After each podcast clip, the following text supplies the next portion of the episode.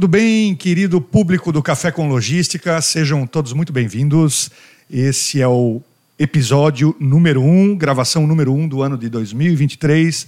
E posso falar para vocês que vai ser muito legal, muito diferenciado. Fique conosco até o final. Diferenciado porque hoje nós temos uma pessoa aqui chamada Débora Heck, CEO e fundadora da Tem Lugar, uma plataforma para armazenagem logística, uma plataforma de tecnologia. E já estive conversando nos bastidores com a Débora aqui. Creio que vai ser muito legal o episódio, porque a gente vai poder reunir informações de logística, de negócio, de tecnologia, que é um dos focos aqui do nosso podcast também, e principalmente de empreendedorismo, uhum. porque ela tem uma história incrível aqui para contar para a gente, uma bagagem na indústria, empresas que movimentam logística, uma bagagem em empresas de logística uhum, e agora uhum. empreendendo em tecnologia para logística. Então, creio que vai ser um bate-papo muito legal. Desejo, Débora, as boas-vindas ao nosso podcast. Ai, obrigada, muito obrigado. obrigado pela tua participação, por aceitar o nosso convite. E iniciamos, então, é, com a sua apresentação. Fala um pouquinho aí de você, do teu histórico profissional, é, o que te trouxe uhum. ao empreendedorismo na uhum. área digital de logística. Uhum. Tudo bem? Ai, tudo jóia. Gente, obrigada. Obrigada de verdade, tá, pelo convite. É, gosto muito do conteúdo de vocês, então achei super pertinente esse bate-papo. Obrigada de verdade, tá? Sempre que quiserem, podem me convidar, eu virei, ok? Com é, certeza. Eu falando um pouquinho de mim, assim, de, de, mim como pessoa, tá? Antes de chegar até no profissional, assim, que eu, que eu estou me tornando, porque isso é um processo sem fim, né? É, eu sou formada pela FURB, Sou blumenauense, nasci aqui, Santa Isabel, morei aqui por alguns anos, né? É, me formei em engenharia química. Qual a tua idade, que mal lhe pergunte? Eu farei 40 anos. 40 ano. anos, meu Deus. Terrível. Eu, eu, é uma pergunta que tu não devia é, ter começado com ela assim, é, no começo do nosso bate-papo. Estamos, que dá uma desestabilizada na mulherada, né? Estamos okay. um pouco próximos na questão de idade. Eu tenho 41, mas é? tu, tu tá bem melhor. É. Então somos Você tá da, bem melhor. Da mesma, da mesma geração aqui. Não sei se tu fez FURB também, tu também é daqui. Também. Ciências da computação, no caso. O teu curso foi qual? Engenharia Química, Campus 2. E eu acho que não é Campus 2 também que tu fez? Não, Campus 4. Ah, Campus 4. Isso, teu. Campus 4. Tá. É, enfim, me formei talvez 2017. 2007, 2007? 2007. 2007 eu me formei. Nos formamos no mesmo ano, então. Ó. E, enfim, a engenharia ela abriu um leque, foi maravilhoso, adoro a minha formação de verdade. Eu encontro gente na, em área de alimentos, encontro gente em têxtil, encontro gente na logística, né? Ela te abre leque. Eu acho que a engenharia ela te, te proporciona essa, esse raciocínio lógico, eu costumo dizer, sabe? Então eu saí da FURB e, e comecei a ser convidada até por algumas empresas, indústrias, para começar a trabalhar no comercial, só que no comercial técnico, né? Então eles viram que a minha graduação poderia somar, poderia corroborar, por assim dizer, num discurso comercial e técnico. Então eu já fui vender produto, já fui vender serviço, né? Sempre na região. Já morei em Jaraguá do Sul, trabalhei em outra empresa também nessa área, também com esse propósito. E fiquei aí é, navegando, passando por algumas empresas e sentindo, poxa, o que, que eu quero ser, o que, que eu quero me tornar, né? E, enfim, assim, eu acho que todo esse aprendizado me trouxe uma percepção de enxergar uma dor de mercado. Adoro esse conteúdo, sempre adorei, sempre me enxerguei empreendendo. Já tive até uma oportunidade há tempos atrás, 10 anos atrás eu tive uma empresa, daí voltada para o têxtil. Acabei vendendo essa minha marca é, e dez anos depois veio uma nova ideia. Eu costumo dizer que o empreendedor é aquele cara inquieto, sabe? Enquanto ele não faz uma coisa e aquilo dá certo, ele não sossega. E eu me enxergo nisso. Então, assim, larguei o CLT de novo para apostar nessa ideia, né? Depois a gente fala um pouquinho sobre ela. É, por enxergar que esse é meu propósito de verdade, assim. Sabe aquela coisa que brilha o olho? Eu quero entregar isso. Eu acho que conseguir contratar alguém, conseguir fomentar uma economia, conseguir é, deixar algo de repente para teus filhos, um legado, um aprendizado, eu acho, cara, que deve ser fantástico. Você ter um conteúdo a entregar, né? Alguém dizer, pô, aquela guria lá, ó, montou isso aí, né? Algo que faça sentido na tua sociedade como um todo, assim. Então, acho que o empreendedor é isso. Falando de empreendedorismo, como o primeiro gancho, talvez, da conversa, é, gosto e quero fazer parte desse universo, sabe? Vamos explorar um pouquinho mais isso. Agora, eu te pediria para passar, então, um pouco para o pessoal um pouquinho do que é a tua ah, empresa. Perfeito. Bom, o Tem Lugar ele é uma plataforma de contratação de armazenagem. Tá? Uh, vou explicar por onde eu estava quando eu visualizei essa dor e por que, que ele foi criado, então. Tá? Eu trabalhava numa empresa de Jaraguá do Sul, num projeto de exportação, uma empresa maravilhosa, até comentei com vocês. Tragam o CEO dessa empresa, muito bom. É, e eu, eu, na época, como eu fazia exportação, eu visitei alguns países da América Latina para encontrar parceiros logísticos para eles conseguirem distribuir o produto fora do Brasil. E na época isso era um parto. Porque quando você vai para longe da sua localidade, você tem dois caminhos a seguir. Ou a empresa monta uma estrutura própria, e daí a gente está falando em ela alocar um galpão, ela trazer funcionários, ela contratar sistema, contratar computação, contratar câmera de segurança, contratar. Cara, tem todo um periférico aí envolvido, né? Ou ela parte para um outro caminho, mais simples às vezes, que é o quê? Cara, eu vou achar um parceiro logístico, um cara que vai terciarizar essa minha função e vai ser responsável por isso. Só que achar um operador logístico não é fácil para as empresas. Porque operadores logísticos poucas pessoas sabem, mas são caras técnicos, né? E galpão não é tudo igual né? E eu sempre explico para as pessoas assim: você acha de verdade que armazenar um medicamento é a mesma coisa que armazenar uma bobina de aço? É a mesma coisa que armazenar um frango congelado? Sabe? É a mesma coisa que armazenar um produto químico inflamável? Cara, claro que não. A estrutura do operador logístico, os equipamentos, as licenças, elas são totalmente diferentes, né? E o que acontece é que as empresas, elas expõem os seus serviços em sites Sites feitos esses por marketing, os caras não são técnicos. Então estão ali expostos o quê? Uma forma muito mais comercial. Então eu, empresário, que tenho a minha carga na mão e preciso armazenar, o que eu tenho que fazer? Eu tenho que ligar para cada um deles. Dizer, olha só, no meu caso aqui, é, eu tenho lúpulo congelado. Poxa, vamos fornecer para cervejarias aqui locais. Vocês conseguem imaginar como deve ser para achar um armazém que oferece uma câmara de menos 20 graus de temperatura? Tu acha que é fácil isso? Então o cara tem que ficar ligando e explicar isso. Olha, eu tenho meu produto assim, eu tenho, vou trazer X volumes, X containers, por exemplo. Preciso deste espaço, dessa metragem. Vou entregar para você dia tal, vou retirar e você tem que abrir cada caixinha que você vai retirar, você vai ter que etiquetar, você vai ter você precisa explicar a particularidade da sua operação. E daí o cara vai decidir se aquilo ele tem know-how para fazer, se ele tem espaço, se ele tem a licença necessária, se ele tem. Então, é um processo longo. Às vezes a empresa tem que consultar o operador logístico, se, lá com o gerenciamento de risco dele, lá com regulatórios dele, equipe técnica, para dizer, cara, eu posso receber? Tá, a gente está apto para receber. Aí depois ele consulta se o pessoal tem espaço. Depois ele consulta com a equipe da operação. Gente, vocês sabem fazer isso? Tá tudo certo para vocês? Então, assim, é um processo longo. Até a empresa conseguir cotação, demora.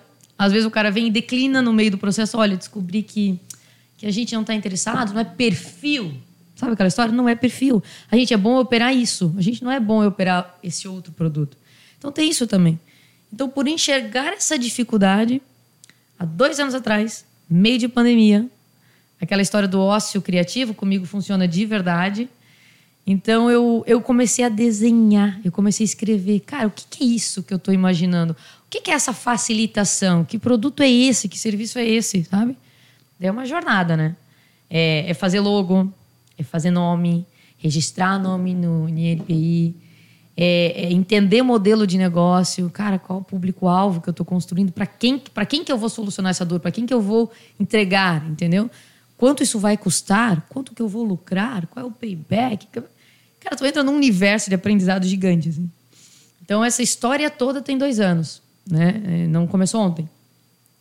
E há seis meses, de fato, eu coloquei isso como um plano A da minha vida larguei o CLT de novo e falei: bom, eu, se eu, sou boa para trabalhar para os outros, né? Tem que ser boa para conseguir fazer isso aqui. E a verdade é que eu tenho um, um, propósito claro. Eu só vou parar quando isso der certo, sabe? E enquanto isso eu estou trabalhando, trabalhando, trabalhando, investindo, divulgando, né? E explicando o que é esta plataforma. Então, não sei se me fiz entender, mas o propósito dessa plataforma é o quê? Achar o operador logístico de maneira mais fácil. Simples assim. Então, o que eu faço é, eu criei um catálogo, tentem imaginar isso, um catálogo com vários anúncios de vários operadores logísticos ali listados. Então, tem foto de todo mundo, tem informação técnica de todo mundo, tem o cara que armazena bobina, tem um cara que armazena lúpulo congelado, tem um cara que armazena um medicamento, tem um cara que armazena um produto fármaco, tem um cara que armazena têxtil, tem N opções numa tela única. E o que a empresa tem que fazer é clicar naqueles que ela julga que são capazes de armazenar, olhar as fotos, olhar as informações técnicas e contratar. Então, é, eu, eu uso uma analogia que eu quero transformar essa plataforma, popularizar essa plataforma, para ela se tornar o Airbnb logístico. Porque eu gosto muito do Airbnb, acho que o cara foi um visionário. E eu, ao invés de trabalhar com hospedagem para o consumidor final, que somos nós, a gente vai trabalhar com armazenagem, pensando em empresas, pensando no mercado B2B. Então, este é o propósito da, da plataforma grande iniciativa, é, super conectado às novas tendências de exato, modelos de contratação exato, exato. de forma mais dinâmica. Né? A logística vem, vem, vem mudando muito nesse sentido. Né? Então, tanto a contratação do transporte sendo mais dinâmica, informatizada, quanto a questão dos armazéns. A tua iniciativa é bem, bem nova. Eu acredito que o transporte ele está um pouquinho à frente uhum, nesse processo de digitalização, não é verdade? Exato. E, e eu acho que poucas empresas focaram na armazenagem. E são serviços complementares, né? Quando você traz uma carga, você precisa de um frete internacional, você precisa de um frete rodoviário e você precisa armazenar em algum lugar, se você não tem um estoque próprio. Porque, mas às vezes também se teu estoque próprio está por aqui, né? Está amarrotado, então você também busca um parceiro. Então, por N situações, as empresas buscam armazéns, buscam operadores logísticos. E ainda, e ainda como é que funciona essa busca? Num processo arcaico que é ligo, faço reunião, cara, preencho formulários infindáveis. Eu, né, na, durante a minha trajetória, trabalhei no operador logístico. E a gente tinha um formato que eu deduzo que ainda tenha, provavelmente, de, de Excel super chato de ser preenchido, sabe? Aqueles questionários assim que o cara tem que preencher detalhe por detalhe, as empresas não gostam de fazer isso. Nós pessoas não gostamos de fazer isso, né? Inclusive, fazendo uma analogia, eu comentei com vocês sobre por que, que eu acho que o podcast é um formato de conteúdo que vende muito bem. Porque ele é gostoso do seu ouvido, né? Não é uma coisa pesada. Diferente de preencher formulários, não é, não é intuitivo, não é interativo. Então, eu acho que esse formato, assim, tá cada vez mais caindo por terra. Eu acho que existem mecanismos mais ágeis, mais fáceis de contratação. E eu acho que faltava isso para armazenagem, de verdade, assim, né? E cada vez que eu converso com empresas, que eu converso com os operadores, as pessoas falam: "Nossa, boa. Nossa, faz sentido, né? Faz sentido, resolve um problema, resolve uma angústia, resolve uma demora, né? Então ele vem para agilizar mesmo. É, tu comentou que, que ele vai aí na mesma, na mesma mão, digamos assim, de outras plataformas. Eu super concordo. Veio aí o iFood que estourou, veio o Uber que estourou, o Airbnb que eu gosto de usar. E eu descobri esse dia uma outra Yuzi, Yusi, não sei, que contrata seguro para carro, né? Descobri outra que eu não lembro o nome, que, que o cara tem uma plataforma de locação de telefone celular, gente. Nunca imaginei que alguém pudesse nem precisar alocar um celular. Mas tem um formato novo, tá vendo? É uma necessidade, o cara está oferecendo e por que não? Então, assim, hoje a gente quer coisa rápido, a gente quer ter na palma da mão a informação e a gente quer isso cada vez de forma mais segura também e de forma neutra. Tipo, deixa eu escolher, deixa, né? É, eu tenho uma filha de 23 anos, engenheira mecânica, e, e trabalha em compras, né? De uma, numa indústria também. E ela é uma menina que não quer comprar casa própria, que não quer comprar carro, que só usa Airbnb, adora viajar, usa BlaBlaCar, compra no iFood. E ela que me sugeriu esse outro aplicativo, que se eu não me engano o nome é Yus, enfim, que é para contratar seguro para automóvel. E é para essa geração que eu trabalho acreditando que nela, quando ela chegar e for ela o decisor do processo, daqui a 10 anos, vamos colocar ela como uma coordenadora de logística, por exemplo, ela vai ter esse comportamento intrínseco no consumo dela. Então ela vai entender que esse comportamento é totalmente viável também no universo de empresas. Entendeu? Porque nós, dessa geração de 40 anos, nós já estamos aprendendo todas essas ferramentas, né? Que são novas para nós. Nós ainda somos as pessoas que gostam de fazer reunião presencial, gosta de ter o contato, gosta de ligar. Ela nunca ligou, eu acho, liga muito pouco. É WhatsApp, é não sei o quê, né? É um outro comportamento. Então, assim, é para esse, esse consumidor que eu acho que o Tem Lugar ele faz todo sentido, entendeu? Com certeza. Você está falando, eu estou aqui refletindo. De fato, a nossa geração tem em alguns casos, comportamentos um pouco diferentes, alguns paradigmas. Mas olha só a provocação que eu vou te fazer. Outro dia eu ouvi e eu refleti sobre o caso e eu digo, nossa, realmente é verdade. Ao mesmo tempo que sim, faz sentido a gente criar coisas novas, mais dinâmicas para essa nova geração que está por vir, tudo que nós temos de mais inovador no mundo atual, em termos de tecnologia, sei lá, poderíamos falar da nuvem na informática, poderíamos Uhum. falar do telefone celular, poderíamos falar de, de tantas tecnologias inovadoras. Né? É, se você observar, foram criadas essas tecnologias por pessoas da nossa idade. Não, Ou claro. Uhum, até um pouco mais velha. né? Observa aí os grandes caras, as grandes pessoas lá do Vale do Silício, né? Uhum. Ah, Bill Gates, Steve Jobs, né? Caras até é, de uma geração acima à nossa, Uhum. que tem esse poder de visualizar como a geração nova vai se comportar em Exato. relação ao consumo. Porque eu acho que a nossa geração é- é- foi a geração que transformou. A gente passou pela era da internet. Nós passamos, né? Eu, eu, eu usei a, a internet de escada. Talvez tenha passado Com por certeza. isso. E foi a primeira versão, né? Se não foi a primeira, talvez foi a segunda, enfim. O que eu quero te dizer? Nós pegamos a agilidade do processo, a mudança do processo. Eles entraram já com isso pronto, né? Então eu acho que a gente é capaz de enxergar a, a As duas coisas, a evolução, É a é. evolução de fato. E, obviamente, estamos numa posição mais madura para enxergarmos o que que é o modelo de negócio, a jornada que tem pela frente. Eu acho que nos dá uma estabilidade emocional, talvez um pouco melhor para dizer, velho, olha só, vai demorar um pouco. Está preparado financeiramente para isso? Está preparado emocionalmente para isso, né? Está construindo algo que talvez 10 anos, 5 anos, não sei. É, se tu for pegar as estatísticas, eu acho que a empresa para o cara botar o dinheiro do bolso, 5 anos, se eu não me engano, né? Depois de 5 anos. Então tem uma jornada. E nós somos maduros suficientes para isso, né? Então acho que a gente pegou assim, eh, nós somos muito felizes a nossa geração de verdade, assim, por perceber que, cara, passamos por uma baita evolução. Tem muita coisa ainda que dá para ser feita e daí da onde a gente tem os, os insights, né? E estamos numa época legal, que ainda conseguimos entregar e produzir muita coisa. Tinha um, um chefe que ele falou um negócio para mim fantástico.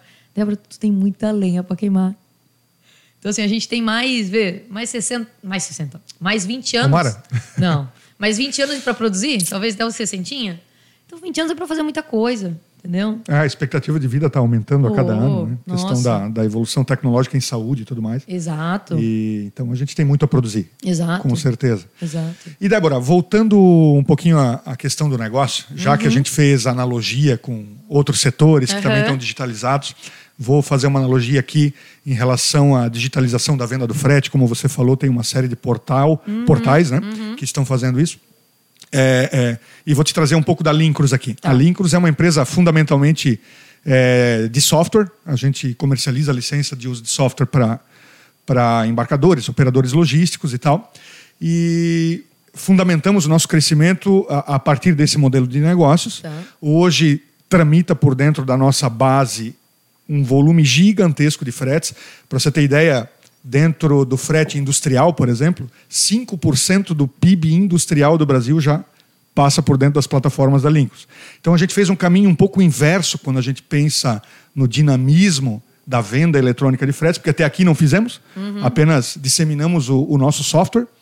Mas agora a gente está realmente montando um modelo de negócios para, dentro da nossa plataforma, também poder vender o frete. Seja ele uma, uma viagem de longa distância, uma carga fechada, uma carga fracionada. Mas o frete rodoviário, É, é, perdão? Frete rodoviário. Tá, nacional. né? E, nacional. E acreditamos que essa base, esse volume de informações de clientes que já têm a sua demanda logística tramitando por dentro da nossa plataforma, por meio de, de integração lá com o RP, né? Aham. o pedido realizado, a nota fiscal faturada, tudo isso, tudo isso já trami- tramita. É, e no nosso entendimento isso facilita um pouco esse processo de digitalização da contratação. Que na verdade o cliente não precisa ir manualmente lá, né? Dizer, olha, eu tenho uma carga de tais características, é, onde é que eu acho uma transportadora? Não, Isso. a coisa já é, é mais integrada. E, e o perfil do cliente, a gente, quando esteve montando todo o preparo para esse modelo de negócio, conseguiu perceber alguns desafios. assim. Porque quando a gente olha uma empresa muito grande, por exemplo, né, um- uma grande indústria, uma grande rede de varejo, por exemplo, é, pelo menos em relação ao transporte, há uma tendência dessas empresas já terem parceiros super preparados para a operação deles, modelos de logística muitas vezes até meio que fixos, assim, sabe? Com, com rotas pré-definidas, com transportadoras parceiras por região. Claro, Uma tabela super agressiva. É, uma tabela super agressiva, porque eles têm volume, né? Então a gente olha assim, pô, então eu vou vender frete dentro da minha plataforma. Esse é o cliente que tem potencial para contratar? Talvez não, porque ele já tem uma cadeia logística muito fechada. Então, no nosso caso, a gente chegou a essa conclusão. Né? Então, a gente a- acaba direcionando essa oferta hoje já para a média para a pequena empresa que tem uma contratação mais spot, assim, vamos dizer, mais, mais dinâmica, né? É, é, e que muitas vezes não tem volume de carga suficiente para fazer uma boa negociação com parceiros. Então, ali a gente entende que consegue entregar um valor maior, certo?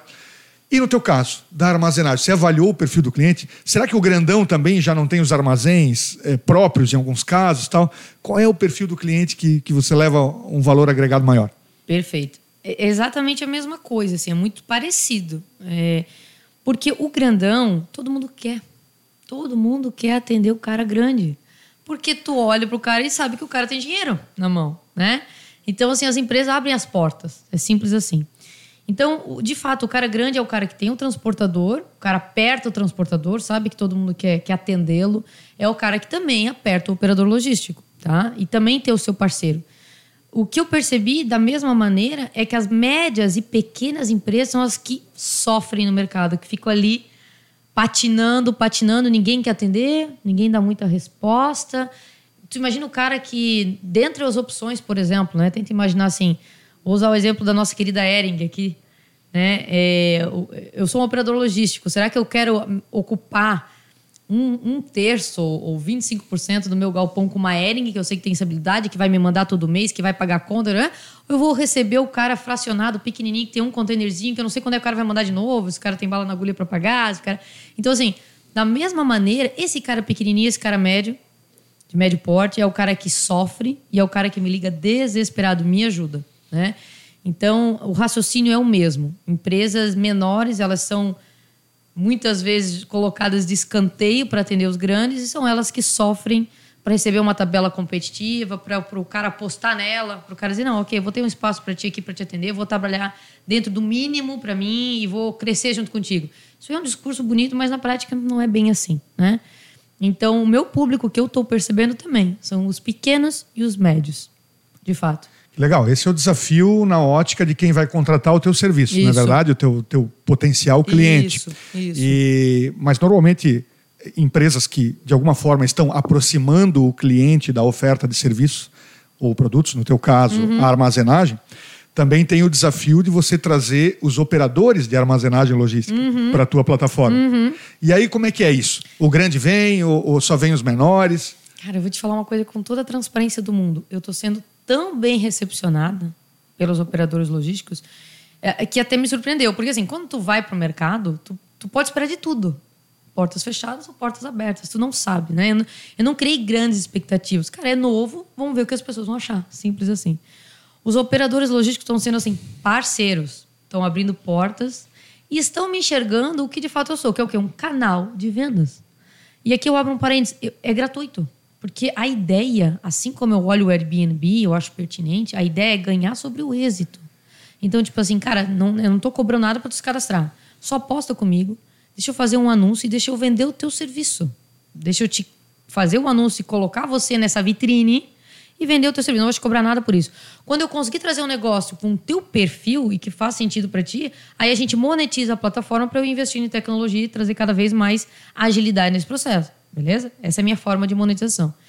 Então, o operador logístico, o que, que ele vê em mim? Ele vê, cara, parei, é uma menina que tem histórico no mercado, tem network, tá fuçando, tá batendo na porta, tá contratando empresa. Por que não? Eu vou expor o meu serviço ali.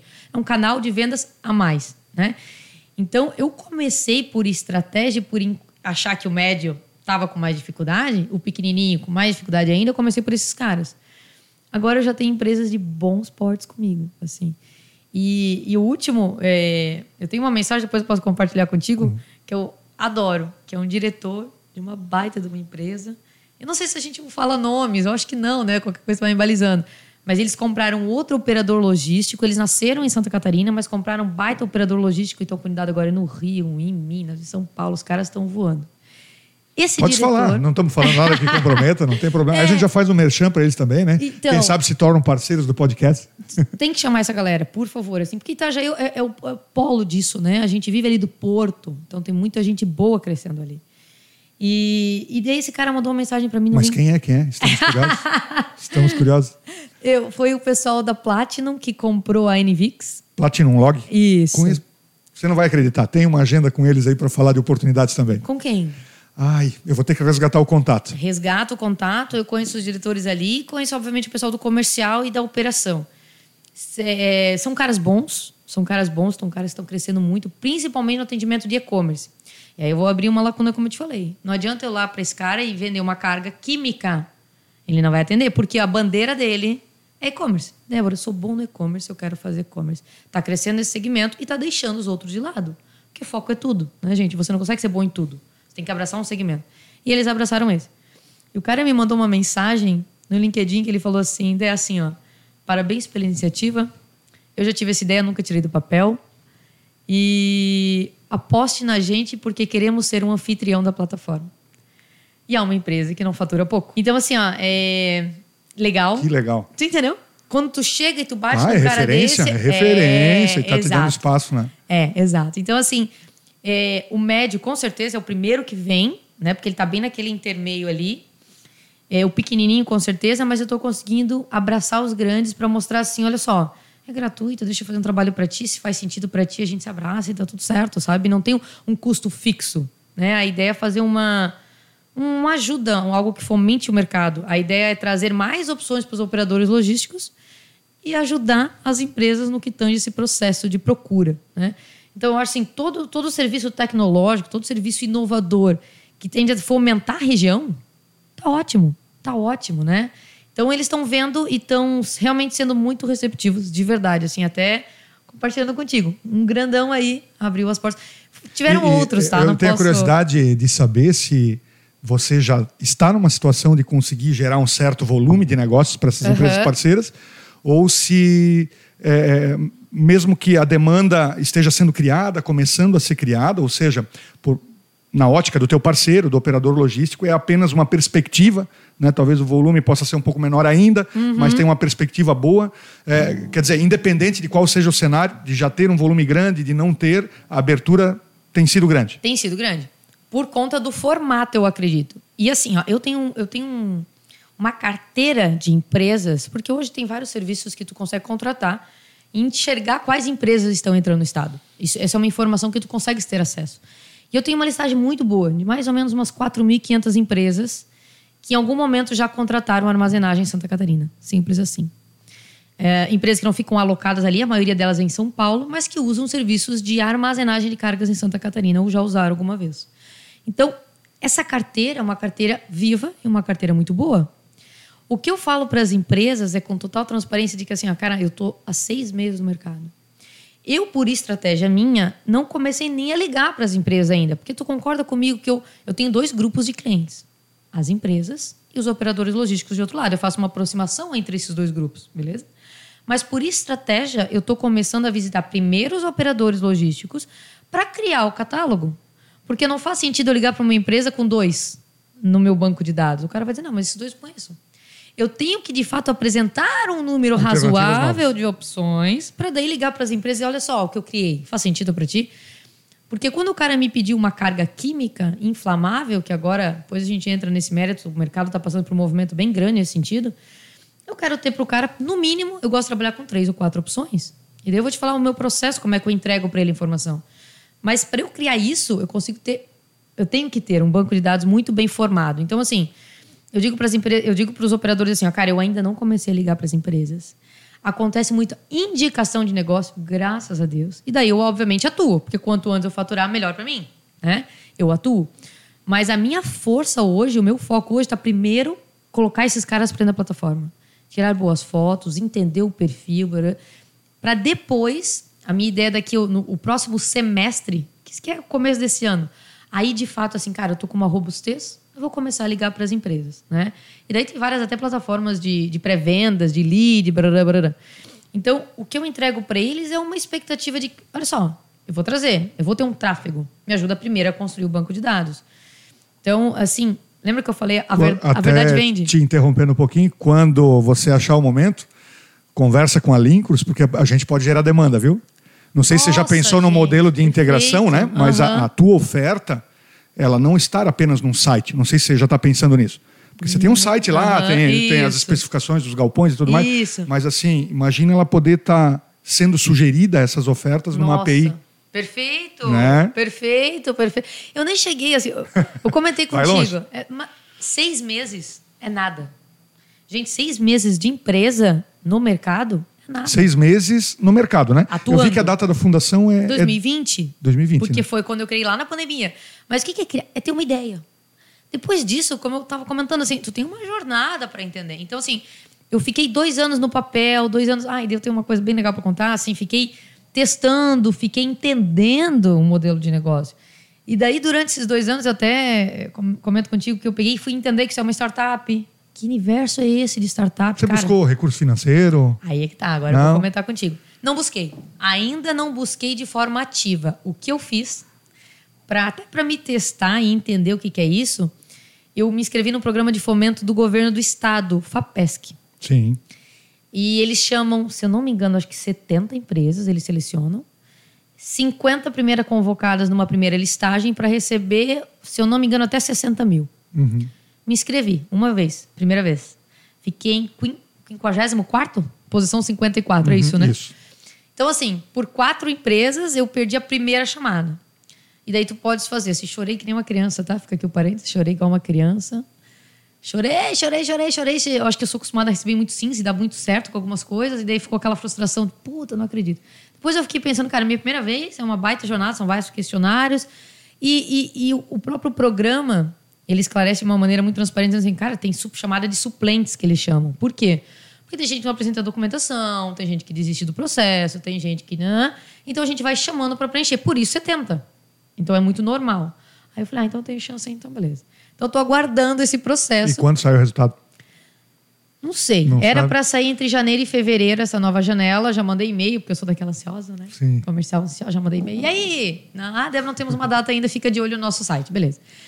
E depois, esses dias, descobri um outro sistema privado, tipo esses investidores anjos, né? Sim. É, e me inscrevi também, mas foi agora. Então nem, nem avaliaram ainda as empresas. Então o que, que eu quero te dizer? Eu sou, eu sou inexperiente mesmo nesse processo. Tá me entendendo? Tá me entendendo o que, que é um engenheiro participar de um, de um programa de startup, não sei o quê? É muito disruptivo para mim. A gente é muito cartesiano, assim, sabe aquela história? Então, assim, é um aprendizado. É, eu não busquei assim com afinco. O que aconteceu comigo foi uma coisa muito feliz, que também mexeu o olhinho de lágrima. Uma outra empresa grande do setor, o cara, o cara disse para mim que faturou, segundo semestre do ano passado, 52 milhões. E, e, ok, tem um médio porte, é uma empresa boa, assim, sabe? Não, não, não, não é nada de se duvidar desse número. E é uma empresa que atua como consultoria na área logística, porque isso deve perceber que tem muito. Muito. Este formato tem muito, que é um formato diferente do meu modelo de negócio. Né? Para mim, são caminhos diferentes. Tem o cliente que quer pagar por isso e receber informação mastigada de um consultor, ok? E tem cliente que quer buscar autonomia e decidir sozinho, que daí é o meu caminho, né? E esse cara veio para mim e disse, cara, tua ideia é boa, eu vou entrar de sócio, eu topo. Assim, assim, assim, assim, assim. Algo que eu nem tava buscando, sabe? Numa conversa informal, porque me conhece no mercado. E, e até, vamos ver se vai acontecer, se não vai acontecer esse casamento, assim. Eu, na época, não julguei interessante porque eu quero ser imparcial. Essa é a proposta da plataforma. Eu, eu não quero ter inclinação por nenhum parceiro, não é essa a proposta, né? Não é esse o propósito. O propósito é, eu te entrego N opções e tu escolhe o que é melhor. Esse tem esse diferencial, esse tem esse, esse tem uma certificação, esse está mais próximo do porto, esse tem mais flexibilidade no carregamento, mas esse tem uma... Entendeu? E você escolhe. Então, eu não- sei se vai ter esse casamento aí, realmente não sei, tô amadurecendo. Mas para tu veres, assim, que em seis meses Os campos que se abrem. as portas, as portas, eu troco muita ideia. Eu pergunto, não tenho vergonha nenhuma de perguntar. Velho, não, o que, que tu acha disso aqui? Eu troco figurinha o tempo todo, sabe? Eu acho. E eu digo para os clientes assim: olha só, é, vem comigo, vem comigo que eu estou construindo algo, eu estou construindo isso aqui, tá, tá sendo feito por bem mais do que duas mãos, entende? Então acredita nisso aqui, que eu acredito de verdade nesse propósito, nessa ideia. E eu vou trabalhar com o maior carinho do mundo na tua necessidade, entendeu? e tem funcionado. Maravilha. E Débora, a pergunta que não quer calar: você hum. não é de tecnologia? Não. Engenheira de formação, experiência maior na área comercial, uhum. em geral das empresas, né? Uhum. Como foi fazer esse, essa plataforma? Você terceirizou o desenvolvimento disso? Como é que você, você fez isso? Olha só, a plataforma hoje, é, ela está longe do que eu quero entregar. Em que sentido? De novo falando, ela tem uma, uma vida, uma linha do tempo aí, né? Ela não está automatizada no formato que eu quero entregar. Quando eu falo em ser o Airbnb logístico, tu entende o que é o Airbnb? É a história dos caras é fantástica, entende? E, e tem uma jornada aí. Eu quero ter um API de pagamento para o cara reservar sim e contratar armazenagem, beleza? Mas eu não tenho isso ainda. Hoje é um website estático que as pessoas conseguem visualizar as informações ali dentro. Mas o, o meio da jornada até o final da contratação ainda passa por mim no formato tradicional e manual. Por quê? Porque por amadurecimento de tudo que requer um sistema de, de tecnologia desse, Tu precisa montar um esqueleto muito bem montado e eu estou construindo isso aí. Então, hoje, o que, que eu estou fazendo? Eu estou consultando ainda alguns programadores, algumas empresas, se tu quiser me indicar depois, fique à vontade. Podemos indicar. Porque é uma falta né, de, no, no, mercado. assim Os programadores eles estão muito sobrecarregados, tem muita demanda para esses caras. Então, eles estão sendo disputados a foice, né? E, e, e eu quero ir contratando... Eu enxerguei isso como uma estratégia importante. Não contrata o pacote inteiro de tecnologia, vai contratando os botões e as funcionalidades. Então é assim que eu estou caminhando, entende? Então, assim, a minha tecnologia hoje é toda terceirizada, tá? E à medida que eu vou entregando, entendeu? Ah, é cadastro de anfitrião, que isso está lá no portal, eu vou contratar o cadastro do anfitrião de maneira automatizada. O que é um anfitrião? É um operador logístico. Ou seja, para que ele consiga ir lá na plataforma e se cadastrar, né? isso eu contratei. Tudo terceirizado. Daqui a pouco eu quero é, sei lá, contratar uma tela não sei o que, não sei o que, ou um botão não sei o que, ou outra funcionalidade, eu vou novamente e contrato essa funcionalidade. Então, toda a tecnologia hoje ela é feita de maneira terceirizada. Porque eu enxergo que uma startup ela tem que ser enxuta, ela tem que ter o custo fixo enxuto, ela... Eu acho que é, é o formato que eu tô, que eu tô aí crescendo nesse formato, sabe? Que legal. E Débora, uh, talvez uh, não seja o caso de debater profundamente, porque pessoalmente acredito que empreendedorismo, uhum. todas as qualidades que levam uma pessoa a empreender, né, a gerar empregos, gerar negócios, não tem correlação nenhuma com gênero, com uhum. origens, com cultura e tudo mais. Mas por que não falar um pouquinho sobre o tema, já que infelizmente em alguns casos a sociedade ainda cria algumas barreiras, uhum. né, para a mulher que uhum. talvez está empreendendo e tal, é, assim como várias outras situações indesejadas que infelizmente a gente sabe que acontecem. Você sentiu alguma dificuldade nesse sentido? Ah, ah, ou até mesmo algum benefício por ser uma mulher, né? Porque querendo ou não desperta atenção, uhum. né? O teu entusiasmo uhum. e tal desperta muito atenção. E como você enxerga essa questão? Olha, é, se for dizer que tem o um diferencial, é sutil, é sutil, mas eu acho que tem pro lado bom da coisa. Eu acho que eu acabo conseguindo me beneficiar de algumas maneiras. É, eu já escutei um termo muito engraçado e, e sou obrigada a dizer que na prática, às vezes, de, às vezes de fato acontece.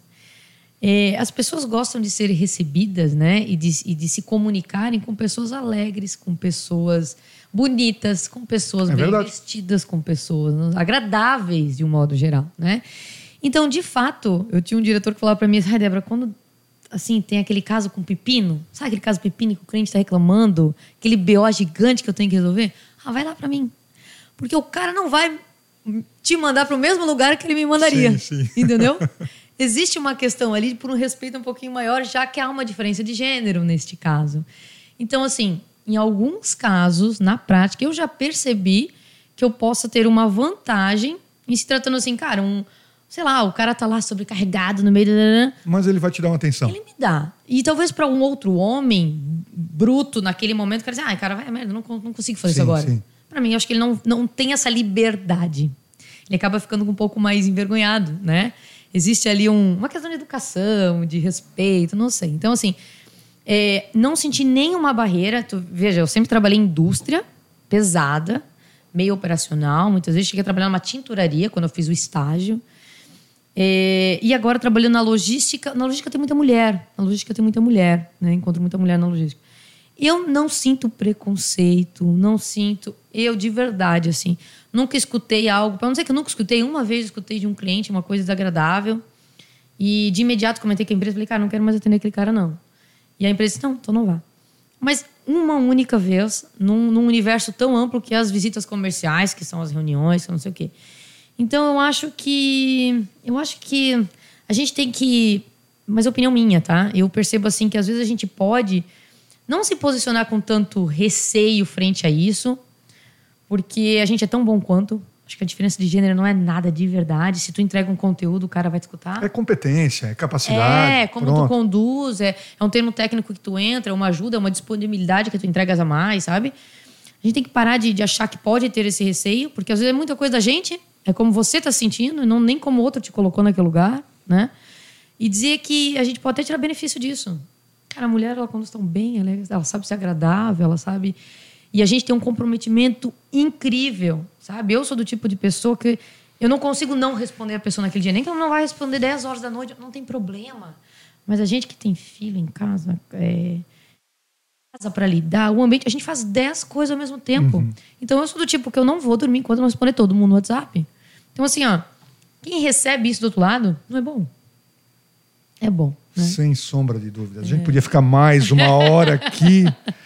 Olha só, o tempo passa voando. Voando, se tu me disser que já passaram 40 é, minutos, eu não vou acreditar. Olha, eu não, eu não controlei, não sei se o pessoal está controlando aí, mas eu acho que já passou, né? E, ou estamos próximos, né? Uhum. Mas enfim, Débora, gostaria de agradecer pela tua visita, Ai, pela tua disponibilidade de vir aqui pessoalmente no nosso estúdio fazer essa gravação. Que satisfação te conhecer, é, conhecer a tua história. É, eu acho que a gente precisa estreitar alguns laços aí, Meu pensando Deus, em negócio, favor. integração, né? uhum, né? Uhum. Então fica aí realmente o meu agradecimento. Se tu pudesse, talvez dentro do campo do empreendedorismo, uhum. passar algum recado aí pro, pro nosso público, qual seria? Algum recado final? Nossa senhora, agora tu pegou, né? É. É, eu vou te falar assim, ó. Eu acho que as pessoas têm que parar tendo tanto medo. Medo. Eu, eu, eu, eu sigo muitos caras assim, eu gosto de João Kepler, é, que é o fundador da, da Bossa Investimentos, ou um dos fundadores, não sei. É, eu gosto daquele Joel J, eu, eu gosto daquele é, Flávio Augusto, que é o cara da Wise Up. Eu adoro esses caras assim. E cada vez que tu escuta gente assim, empreendedores assim, e, e, esses caras normalmente têm uma história assim, o cara não tinha nada. O cara chegou onde o cara tá. O Flávio Augusto era um cara super simples, uma família super simples. E, e por que o cara chegou onde chegou? Sabe? Aí tu olha para nós, às vezes, que temos, eu tenho pós-graduação, eu tenho, eu tenho, eu fiz inglês, eu fiz espanhol, blá, blá, blá. como é que eu não vou dar conta?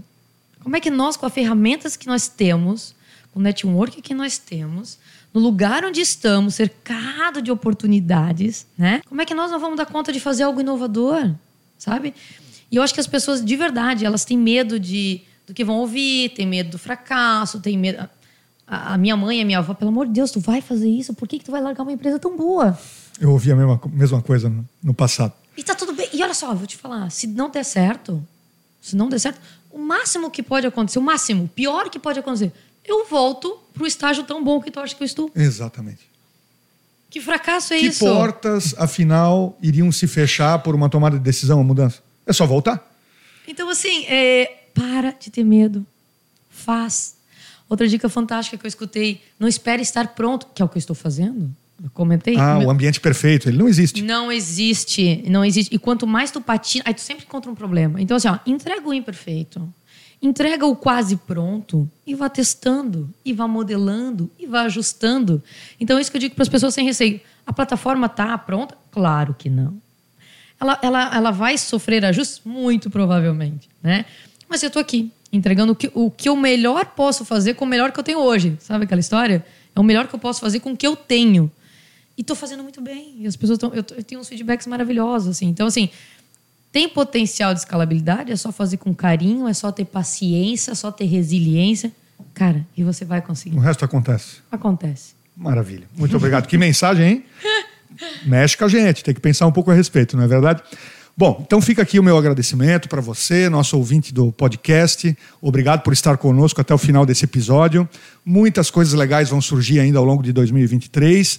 Você pode nos acompanhar nas, nas redes sociais, tem sempre muita divulgação. Eu adoro E o- a rede social de vocês. é, Bem muito boa, legal, com boa. Uhum. certeza, bem produzida. Fica aí o agradecimento também à nossa equipe, que você não está vendo, mas está nos bastidores aqui, é, fazendo com que tudo isso seja possível. Então, também muito obrigado a vocês e até o próximo episódio. um abraço. Obrigado.